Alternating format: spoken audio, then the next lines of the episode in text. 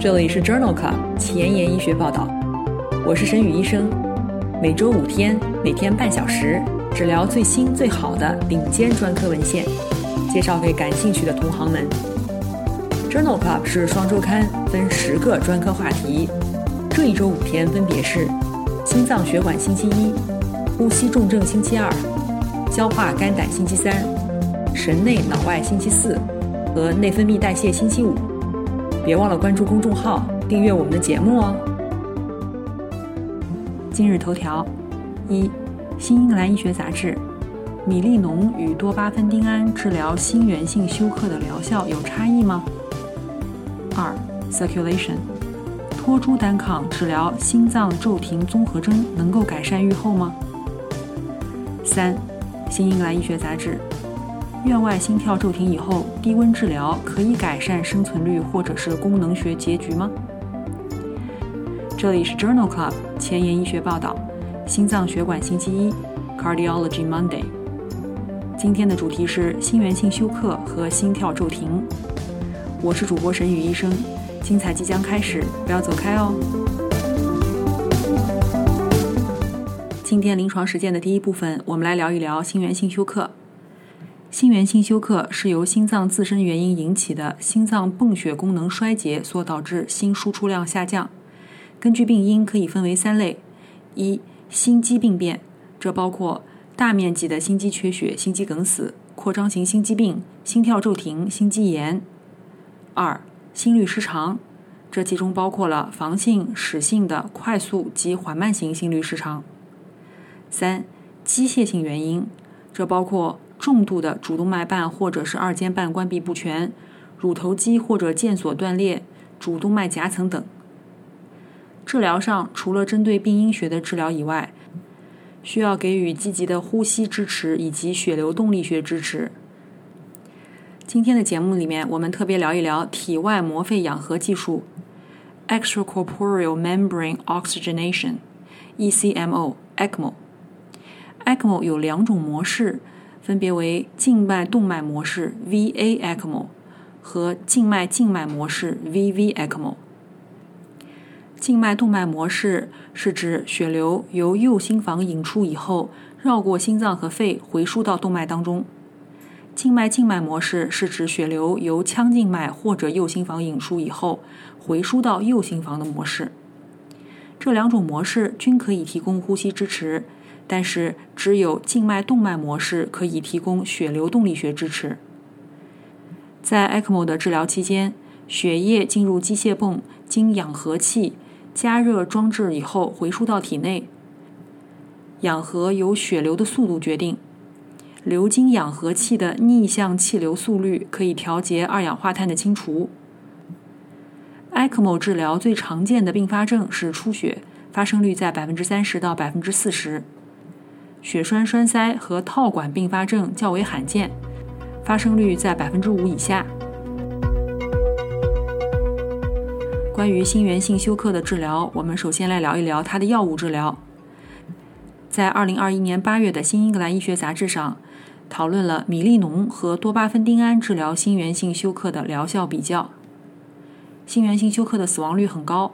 虽然正性激励的药物是心源性休克的主要治疗药物之一。但是很少有证据指导正性激励药物的选择。在这一项双盲随机头对头的比较当中，讨论了心源性休克患者当中使用米利农或者多巴芬丁胺的疗效和安全性。研究一共纳入了一百九十二例患者，在两组当中，住院死亡、心脏骤停复苏、心脏移植、机械循环支持、心梗。卒中或者是肾脏替代治疗等严重的不良并发症发生率非常相似，分别为百分之四十九和百分之五十四。其中住院死亡率分别为百分之三十七和百分之四十三，心脏骤停复苏的比例分别为百分之七和百分之九，均没有统计学差异。因此，这一项双盲随机研究认为，在心源性休克患者当中，使用米利农和多巴芬丁胺在主要的不良结局方面没有显著差异。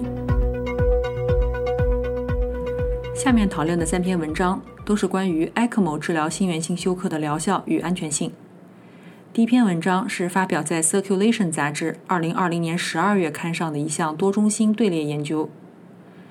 动脉静脉体外膜肺技术 （VA ECMO） 越来越多的用于治疗心源性休克，但是 VA ECMO 增加左心负荷可能会阻碍心肌的恢复。这项多中心队列研究目的就是评估 VA ECMO 治疗心源性休克的时候，采取减轻左心负荷的策略是否能够降低患者的死亡率。这是一项国际多中心研究。纳入了近七百例连续使用 VA ECMO 治疗的心源性休克患者的数据。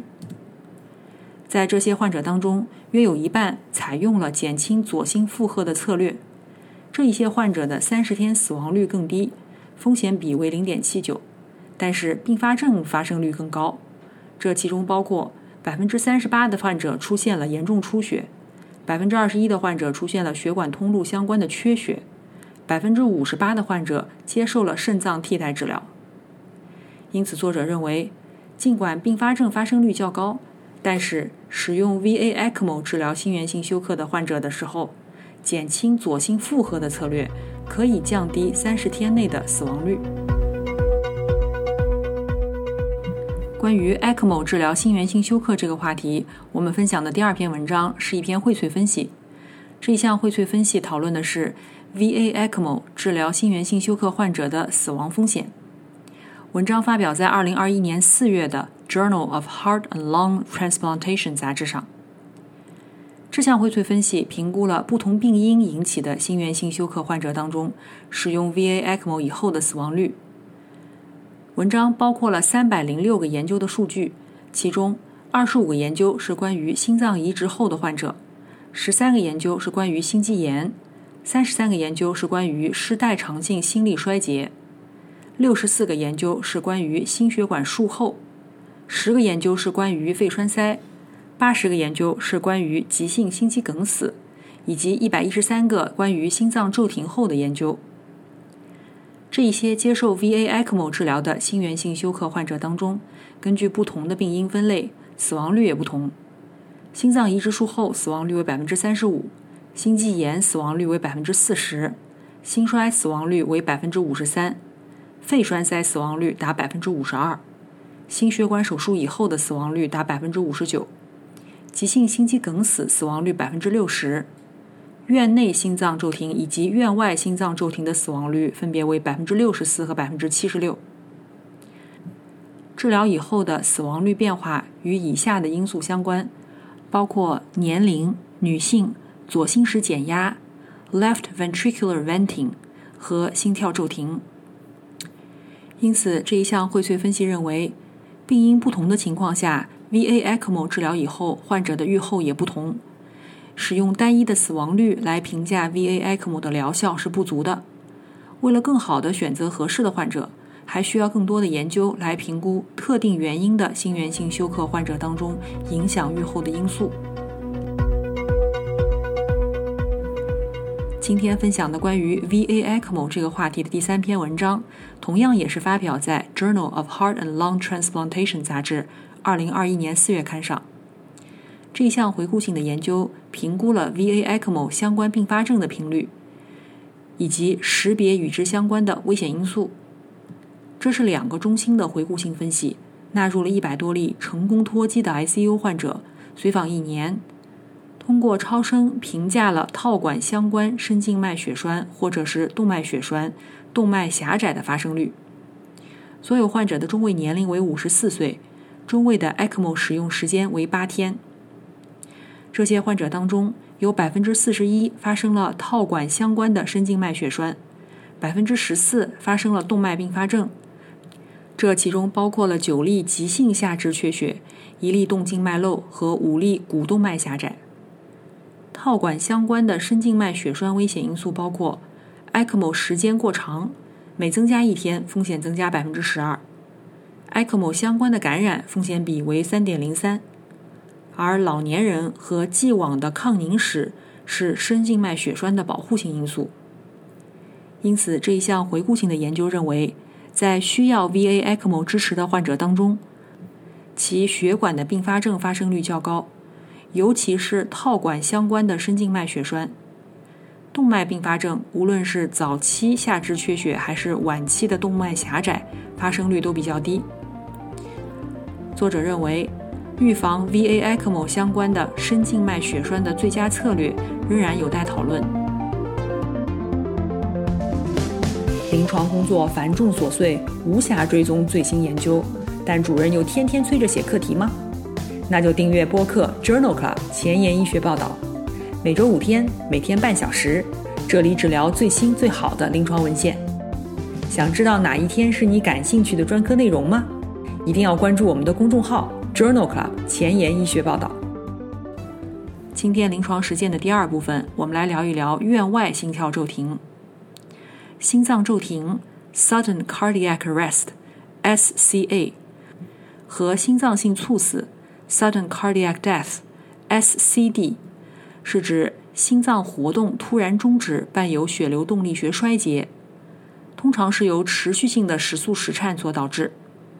最常见的病因包括冠心病、心肌病、瓣膜病、先天性心电异常。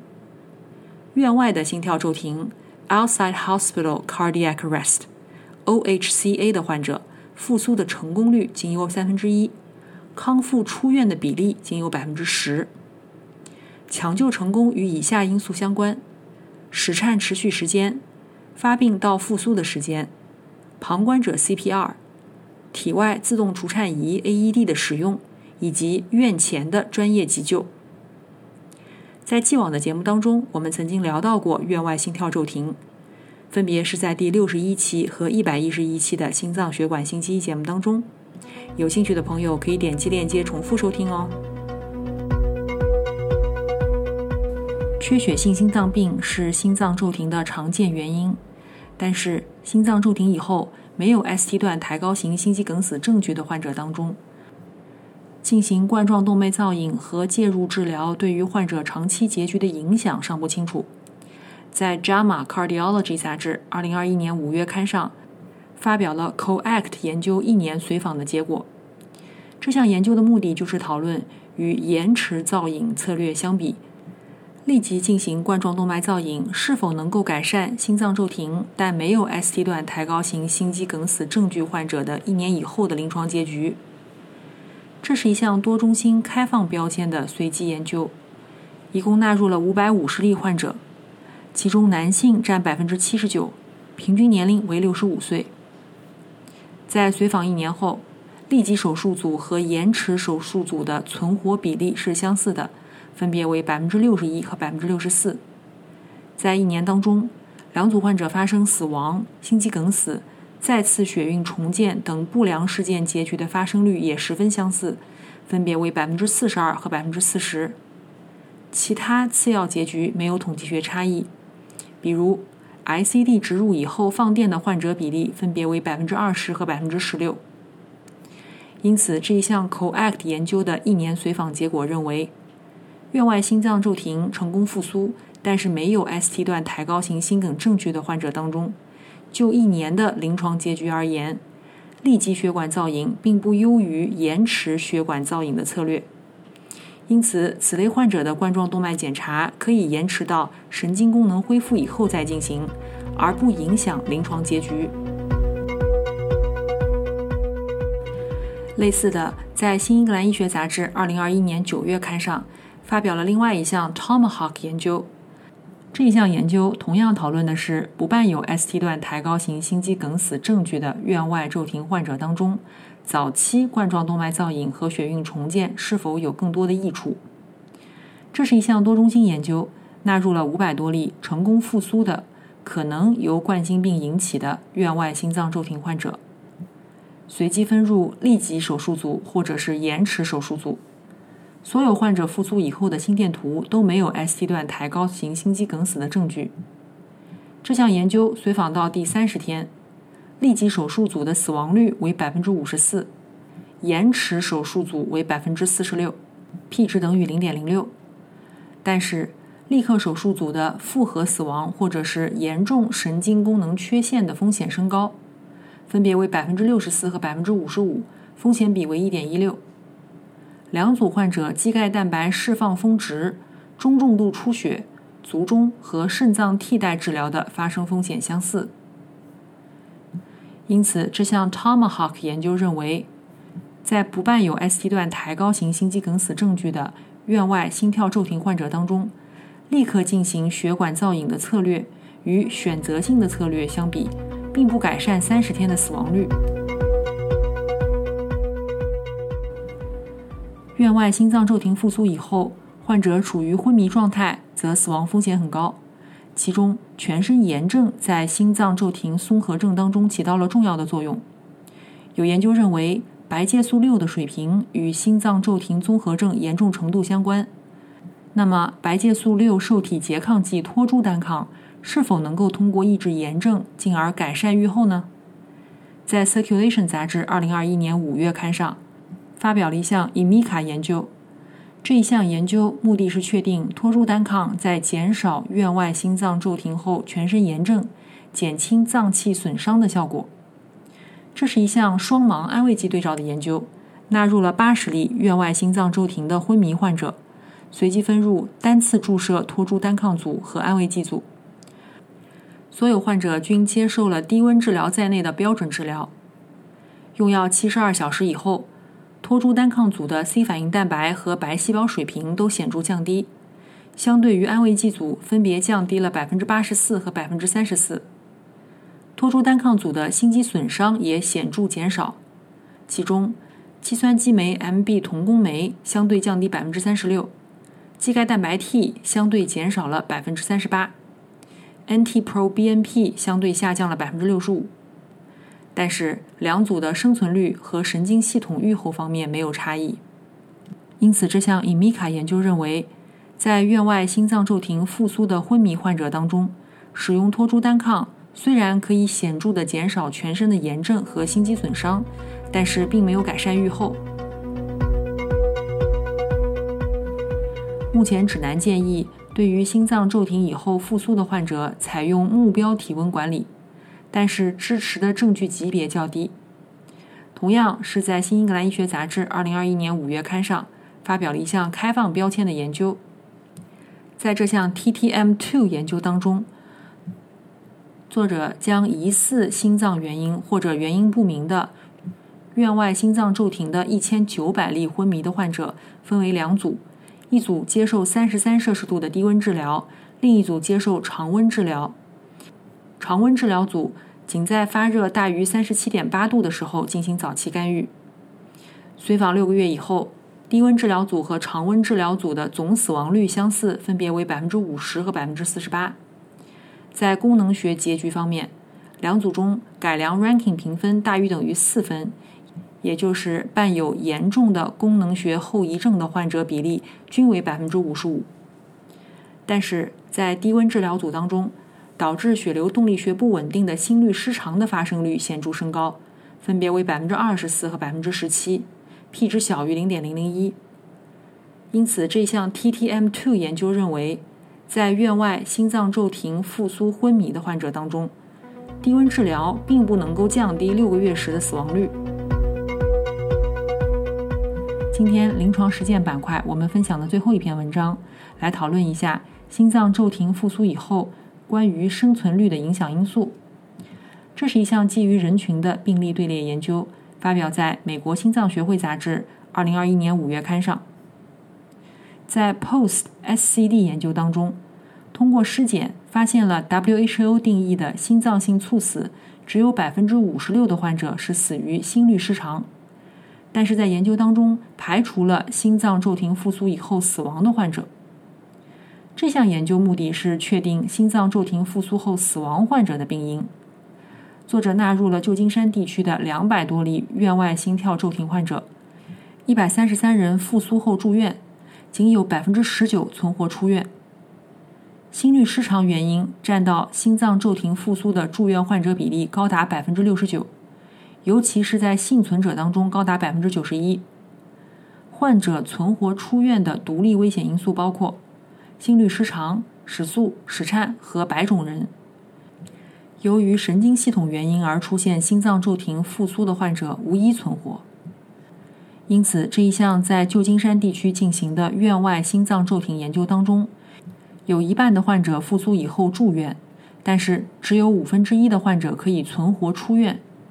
心律失常是患者存活出院的独立预测因素，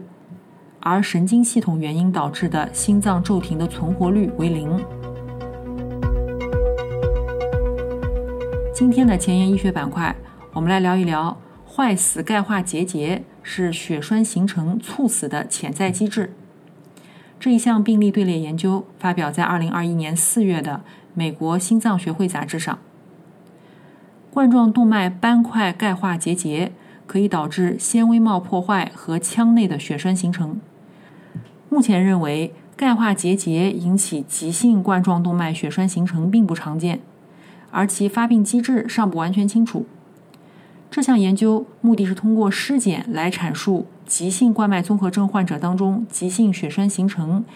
以及钙化结节的特征。研究纳入了存在钙化结节的二十五例的尸检患者报告，这些患者的平均年龄为七十岁，